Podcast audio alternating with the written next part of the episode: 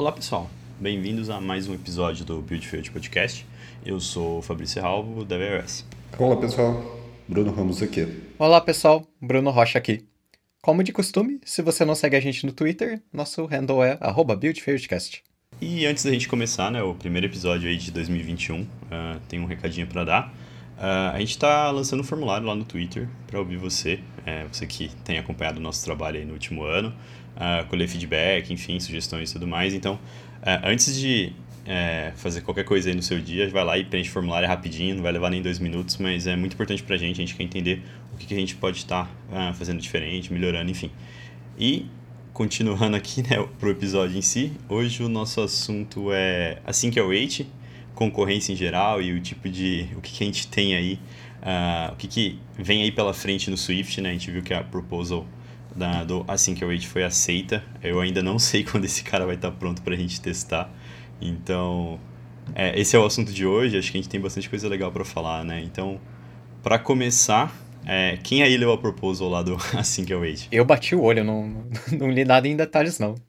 Só sei o conceito do, do esquema. É, eu tinha visto na época, quando começou-se a falar de async await dentro do Swift, faz um, um, bom tempo já que a galera é, tenta, a, a, gente discute sobre isso na, na comunidade em si. E quando eu olhei, achei extremamente interessante, porque mesmo acostumando não trabalhar com algum mecanismo de crouching dentro do do, do Swift em si, eu já trabalhei, como eu comentei em episódios anteriores, eu já trabalhei com C Sharp durante um bom tempo. E lá na linguagem já existe há séculos. Então, é, eu achei bem interessante, dei uma lida no proposal. É, tem coisas extremamente legais, se você não deu, a gente vai deixar o link aqui na descrição. E a gente provavelmente vai discutir aqui também bastante coisas que a gente achou interessante desses caras aqui. Brunão, se você já usou no, no C Sharp, você, você sabe dar uma explicação mais ou menos do, Resumir. que é, para quem nunca viu esse conceito? Sim, consigo. É, basicamente, o, é, eu, eu vou, vou, usar algum outro exemplo também. Se alguém já trabalhou com, com Promise ou o próprio Promise Kit, que é a biblioteca que tem lá para iOS, é uma coisa bem similar. Que basicamente ele vai resolver. Eu não vou entrar tanto em detalhamento técnico, vou tentar ser um pouco mais abstrato, mas basicamente ele resolve o problema da gente ficar pre precisando fazer encadeamento de closures, é, ou, é, retornos de, de funções em si.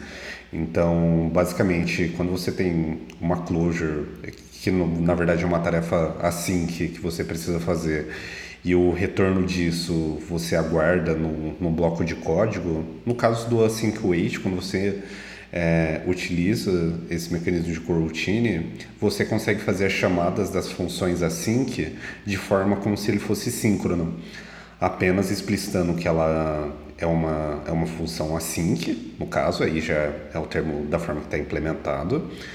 E quando você chama ele, você precisa somente explicitar que é um método que você precisa aguardar a resposta daquilo, no caso usando await. Então, sei lá, você tem um método que retorna é, um data. Então, no caso de você chamar esse seu bloco de código, que normalmente você abriria ali o seu bloco de código onde que ele retornaria, o, o resultado dessa função em si, que você esperaria um result data ali, por exemplo. No caso, você somente tipo, daria um let data igual ao wait e chamaria esse método. Aí o retorno dele é, retornaria nessa, nessa constante, vamos assim dizer. Então, a nível de, de leitura de código e callback help, provavelmente a gente vai falar bastante, encadeamento de funções, concorrência, ele resolve bastante coisa é, fica de uma forma muito mais clara e explícita a sequência do código que está sendo executado. Dessa forma, na minha visão, ele fica bem legal. A gente, como não está acostumado, que nem eu comentei, não está acostumado a ver isso em Swift, a gente resolve isso de várias formas, a gente até discutiu aqui mesmo nos episódios. Mas eu acho que com o passar do tempo, é, adotar esse tipo de prática assim vai ser bem natural. Igual normalmente aconteceu com routines lá no Kotlin lá também, que a galera tem usado bastante hoje de uma forma bem abstrata, assim. Acho que, que é mais ou menos isso. Não sei se eu fui muito claro também. Acho que tá ótimo. É a famosa solução pro callback hell, que algumas pessoas chamam bonitinhamente de código Hadouken. Que eu gosto muito dessa discussão. Exato, sim. É, mas acho que, como você disse, tem algumas linguagens que já tem isso. Eu, pessoalmente, eu usei as promises que tinha no JavaScript pela primeira vez, que tinha uma libzinha lá que fazia algo parecido. E, cara, eu achei muito bom. Acho que uma coisa legal de mencionar é que não tem nada nessa feature que você não consiga já fazer hoje. E nem o inverso também. É. Acho que assim que o Age não adiciona nada que você já não consiga fazer hoje. E inclusive tem várias libs já que fazem a mesma coisa do que essa feature e que você já consegue implementar. A diferença é que o Async Await é mais é mais integrado no compilador, mais bonitinho e afins. Mas eu sempre usei o Promise Kit do, do iOS e é uma da, acho que até hoje é uma das libs mais legais que eu já usei. Muito bom mesmo para deixar o código bonitinho. É, e uma outra coisa que eu tava lendo lá na proposal, que é mencionada, e eu não sei se não sei se passa, acho que como protagonista ali, mas é a questão de debug. Então, é, para debugar esse tipo de código, acho que imagino que como o Xcode vai se integrar com isso, acho que talvez fique mais simples. Eu, pelo menos, várias e várias vezes vou tentar debugar algo que está dentro de um bloco acaba perdendo contexto ali, o Xcode acaba não ajudando muito. Vamos ver se isso vai ser, de certa forma, resolvido aí no, uh, com, a, com, a, chegada da feature. E eu também não sei se, usando o Promise Kit, por exemplo, se a gente tem problemas com debug. Eu não tenho muita experiência, acho que o Rocha aí vai ter mais contexto. Então, para debugar esse cara, Rocha, acaba sendo mais... Você acaba tendo problema, acaba funcionando de boa. Pelo menos com bloco, geralmente eu... Geralmente não, mas eventualmente eu tenho uns probleminhas ali. Acaba ficando sem contexto o que eu tô, que eu tô dando uma olhada. É, eu posso tentar. Posso tentar dar uma. Uma adivinhada no, no que eu acho que vai acontecer, sabendo um pouquinho de compilador. Porque o que acontece nessa feature é que você ganha novos keywords. Então, por exemplo, se antes você tinha um método que ele retornava uma. Não que ele retornava uma closure, né? Mas que ele executava uma closure, agora você tem a opção de marcar esse método como uma keyword async. E você chama. Você usa ele como se fosse um método normal, síncrono. Mas o que acontece por baixo do compilador é que ele transforma esse método num método que solta um, uma dispatch queue, por exemplo. Igual você faria no cenário normal. A diferença é só que o compilador abstrai aquilo para você. Então, parece que é uma coisa síncrona, mas na verdade tem um dispatch e uma closure enfiada ali embaixo. E acho que o que você falou faz muito sentido. Porque hoje, se você usasse um promise kit, você tentasse debugar aquilo, você ia óbvio que você ia conseguir chamar os breakpoints normais, mas se você fosse descendo a stack, ia ter um monte de coisa do da lib no meio para poder segurar os métodos, ver o que está despachado e afins. Mas nesse caso, como é o funcionamento vem direto do compilador, eu acho que é bem mais direto. Fica, acho, com certeza vai ficar muito melhor para debugar o código assim. Mas aí, para continuar a parte do funcionamento, Além desse keyword de async, a gente ganha também um outro keyword que é um await, que você coloca quando você chama algum desses métodos async, e o que ele faz é ele assim, visualmente ele trava aquela thread até que aquele resultado chegue, mas na verdade o que acontece por baixo dos panos é que eu não lembro os detalhes completos, mas eu acho que ele coloca um dispatch group e ele segura ali um semáforo até o, o async terminar, que é o dispatch group. Então é, é a mesma coisa como se você fosse fazer um código assíncrono hoje, mas de uma forma bem mais bonitinha. Isso é muito, muito bom. Eu gosto muito desse conceito de promises e corrotinas. Isso é, é, bem maneiro mesmo.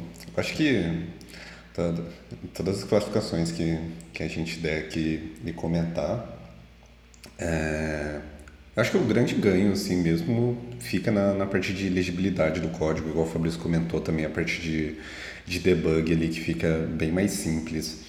Isso eu comento é, mais igual o Bruno comentou lá da, do, do Hadouken lá, que, que fica aquele encadeamento infernal de, é, de callbacks em cima de callbacks lá, que às vezes você tem uma dependência de uma chamada de serviço, que o retorno dela é, você precisa utilizar para fazer outra chamada. E no nível de código mesmo, isso fica de uma forma muito mais limpa. Então imagine que você tenha, sei lá, cinco chamadas de serviço que você precisaria retornar no, no resultado de uma UI lá, por exemplo. Então, veja você ficar criando blocos de código que chamam outro bloco de código dentro de outro, ou até mesmo você adaptar o seu código para ficar de uma forma mais clara, e isso usando, é, enfim, usando closures é, em si, separando os métodos bonitinhos ainda assim ele existe aquele encadeamento e a legibilidade disso talvez não fique tão clara é, igual a gente gostaria. Então, tipo, ah, nesse nível, vamos supor que a gente tenha cinco chamadas assíncronas e a gente conseguiria resolver isso apenas com cinco linhas de código mesmo, apenas chamando elas e, e dando um await é, do retorno ali de, de, cada, de cada closure que a gente precisaria executar ali. Então, para mim é, é, é, muito top, assim, é muito foda. Eu realmente gosto bastante da feature. Parece ser bem promissora. É, e uma outra coisa que, de certa forma, vem como consequência aí, é se pensar nos testes né, que envolvem esses, essas funções. Então, assim como o código que você vai colocar em produção ali, o, o, o seu interactor, de certa forma, que vai consumir um cara desse, enfim, qualquer que seja o seu mecanismo, o seu teste talvez vai ficar mais simples, né? Porque você sai um pouco daquela questão do todo bloco ali e tudo mais e acaba, acho que ficando até mais fácil para estruturar esse tipo de, de teste, né? Tornar a coisa mais, mais simples mesmo. Acho que tem muito aí para agregar na, na linguagem. É, eu ia mencionar essa mesma coisa. Eu acho que se você faz, coloca um callback dentro de um callback, dentro de um callback, dentro de um callback, eu não consigo nem imaginar como que você testa um negócio desses. Mas se você divide, se você divide o, as responsabilidades e coloca tudo em um método diferente, mesmo que você use os callbacks e não uma lib original, acho que acho que fica muito mais fácil de testar. Quando algo tem suporte do próprio compilador, então, fica muito, muito mais interessante. É, Para a parte de, de testes, igual o Fabrício comentou, vocês viram se na Proposal em si eu me lembro de não ter visto, inclusive eu estou dando uma olhada aqui, mas ele não relata nada sobre a parte de teste. Ou eu não estou achando, vocês chegaram a ver alguma coisa? Se, se especula se é alguma coisa de como se vai ter algum um dummy, stub, doubles ou auxiliares para testar utilizando a SyncWait. Eu acho que isso não tá na proposal porque é mais da parte do Xcode em si do que do Swift, né? Porque é da parte de teste. Mas vendo aqui a proposal, o que eu consigo ver é que ele tem suporte para throwing functions. Então você consegue fazer, por exemplo, async throws. E daí eu imagino que cada método de teste do, do exit test, ele provavelmente eles vão adicionar suporte para isso. Então você vai conseguir fazer testes assíncronos. Que, aliás, é algo bem legal também. Hoje fazer testes assíncronos é Exato. um negócio meio chato. Tem que fazer com aquelas expressions que você tem que confirmar e afins. Acho que isso é outra coisa bem legal, que muito provavelmente, é, eu imagino que eles vão fazer isso sim. E o que você comentou, o que para mim também é uma feature tanto, ela é o, o Sync08 ser trueable, não? Então, no caso, a gente consegue não teria problemas também no que diz respeito a error handling, em como que a gente é, acaba explicitando ali para o cliente que chama é, esses métodos em si, qual é o erro específico que está acontecendo lá dentro. Então, acho que, que naturalmente, como a gente comentou já em episódios sobre as vantagens de, de se utilizar Trouble também, é, eu acho bem top. Acho que, que vai ser bem da hora. Acho que na construção de código, a gente já falou disso já né, em outros episódios, acho que reforçando o que o Bruno comentou. Mas quando você estrutura ali, de certa forma, seus mecanismos com levantando, né, lançando as exceções ali, é, deixando, por exemplo, o result um pouco de lado e usando mais, usando ali um, um throw para controlar esses fluxos em si, acho que tem muito ganho. E o ponto desse cara já suportar isso, acho que com certeza tem, tá vindo coisa boa aí para melhorar nossos testes, porque realmente testar com. É, fazer teste de coisas assíncronas ali acaba sendo um pouco um pouco chatinho, ainda mais se for o caso, né? Igual o, o Ramos trouxe o exemplo no começo, de ah, você tem vindo que você tem cinco chamadas, ou vamos falar, vamos reduzir um pouco, vai três chamadas, cara, já começa a ficar muito complicado já. Aí a gente tem que pegar e começar a isolar, enfim, acho que não é problema isso, mas está vindo coisa boa aí no Xcode fazendo as previsões aí, né? Previsões do Beautiful Podcast. Sim, é o que faz sentido. É, e para vocês, assim, hum, várias partes do, do código assim específica, vamos supor então chamada de serviço. É... Enfim, acho que é mais a parte de, de, chamada com dados assim mesmo. Vocês imaginam que a longo prazo seria o fim da, da finalidade das closures, principalmente para isso? Ou vocês imaginam que a adoção da, da comunidade em si sobre a feature é, vai ser mais renegado, assim. Porque é, é, eu me lembro de quando saiu essa proposal e a galera mandou até mesmo no Slack, é, algumas pessoas deram um rage, assim, não curtiram tanto, assim, acho que não faz tanto sentido. Mas para vocês, assim, o que, que, que, vocês acham? Acho que o, um ponto que o Rocha trouxe logo no começo, assim, tudo que a feature traz já é possível, você já consegue fazer de outras formas, sabe? Então, tipo, acho que vai. Eu não sei se vai ter uma certa resistência. Acredito que não, mas acho que tem que existir um cuidado, porque é algo novo e acho que as coisas têm que ser estruturadas, sabe? Talvez num projeto muito grande, começar a usar isso de certa forma a roda, assim, né? Tipo, ah, vamos usar aqui, vamos usar aqui, vamos usar aqui. Talvez comece a ter problemas, sabe? É, tem que ter um pouco de cuidado e tem umas questões, né? Tipo, por mais que agora a gente está perdendo ali uma assinatura de algo assíncrono, né? Tipo, eu não tenho mais um bloco, por exemplo, eu ainda tenho ali a, a, a keyword de async. Então, as boas práticas que você segue com coisas assíncronas, você tem que continuar seguindo, né? Porque o seu método muda de assinatura, sabe? Então, acho que ainda tem que existir um cuidado e tudo mais. Mas, assim, minha opinião, pô, eu usaria tranquilo, sabe? Me parece que, tipo, a gente tá vendo os benefícios aí, acho que tem coisas provavelmente coisas novas uh, serão anunciadas aí mais pra frente, então, cara, eu usaria e eu não, não sei por que o Rage, mas beleza. oh, parece ser algo muito promissor, sabe? Pois é, eu, eu, eu nunca vi alguém da Rage também, mas eu imagino que quem deu Rage talvez tenha dado Rage porque eles construíram isso como, como algo direto na linguagem, né? Ao invés de ser uma lib independente igual são todas as outras soluções. Talvez o pessoal gostasse mais que isso fosse algo. Não, não opcional, né? Porque vai ser opcional de todo jeito, mas não tão integrado na linguagem. Acho que é mais difícil você fazer mudanças se o negócio tá totalmente integrado no, no compilador. Eu acho que para mim não faz tanta diferença, não. É, isso é super bom para para construção de, de código limpo. Apesar de talvez que eu achasse que fosse mais legal se fosse uma lib, eu não vejo muitos problemas em isso ser feito com, com keywords, igual do jeito que está sendo. É, para controlar né, o acoplamento com uma lib é muito fácil, né? Não, não que é muito fácil, mas é mais fácil do que você é, controlar o acoplamento com o recurso da linguagem, né? Então, tipo, talvez a galera não tenha curtido muito isso mesmo.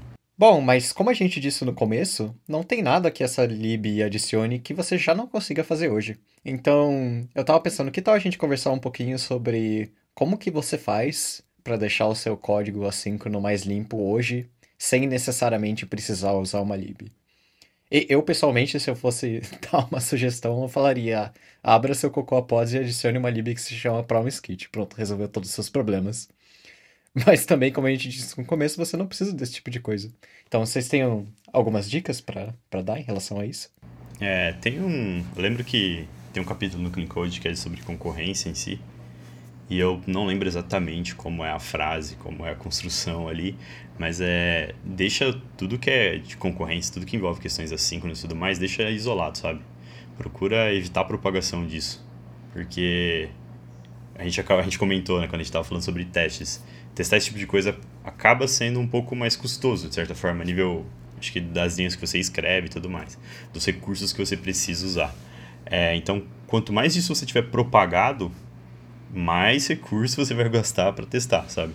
Então, não lembro muito bem se é assim que o, que o, que o Uncle Bob lá traz os pontos e tudo mais, mas é, tenta manter separado, sabe? O que é concorrência fica aqui num canto, então você usa ali, consome como um clientezinho, sabe? Acho que é, esse, é um, esse é um ponto, assim, que eu acho que é uma boa prática seguir. Sim, isso é algo muito legal mesmo. Acho que uma dica que eu tenho, que é algo super simples, mas até hoje eu vejo casos onde isso não é bem aplicado, é você saber quando você usa if e quando você usa guard. Porque o if também é uma causa muito forte de callback hell. Se você tem três ifs eles estão encadeados entre si, você vai ter um if, if, if e o negócio já virou um Hadouken ali. E foi exatamente para isso que o guard lá atrás no Swift 1.2 foi feito você é bom você usar o if quando você realmente tem dois outcomes. Então você tem o seu, o seu resultado bom e o seu resultado ruim. Mas se você só está interessado no resultado bom e o resultado, o resultado ruim, ou ele não interessa muito, ou é alguma coisa muito, muito simples que não tem a ver com, digamos, o bom resultado do, do seu método, é, o correto seria você usar um guard. Isso você consegue ver a diferença no, no próprio código. Tente colocar três ifs encadeados e tente colocar três guards encadeados. Apesar de eles serem a mesma coisa em questão de funcionamento, você vê que no guard ele deixa bem alinhado qual que é o que eles chamam de resultado correto do, do seu método, ou happy path em inglês. E aí, com isso, você consegue muito melhor enxergar o que, que o seu método está fazendo de bom e o, e o que, que é um erro de verdade. Sim, faz bastante sentido. Ah, é interessante, né? Como conceitos mais básicos e simples assim já, já ajudam um pouco na questão de desse encadeamento insano de código que normalmente a gente faz dentro do código. Bom, mas além disso, acho que outra dica que não é bem uma dica que se pode dar é que programação funcional também é um jeito de resolver esse tipo de problema. Porque o esquema é, quando você lida com código async e o que essas libs de async await promises tentam fazer é justamente esconder as closures para que tudo pareça síncrono quando na verdade tem alguma coisa assim acontecendo. E quando você faz programação funcional, existe um, um operador específico que se chama uma, uma clase function, em que você consegue fundir métodos juntos. E o resultado daquilo é um método que por baixo dos panos executa vários métodos de sequência sync ou async, depende de como você implementa isso.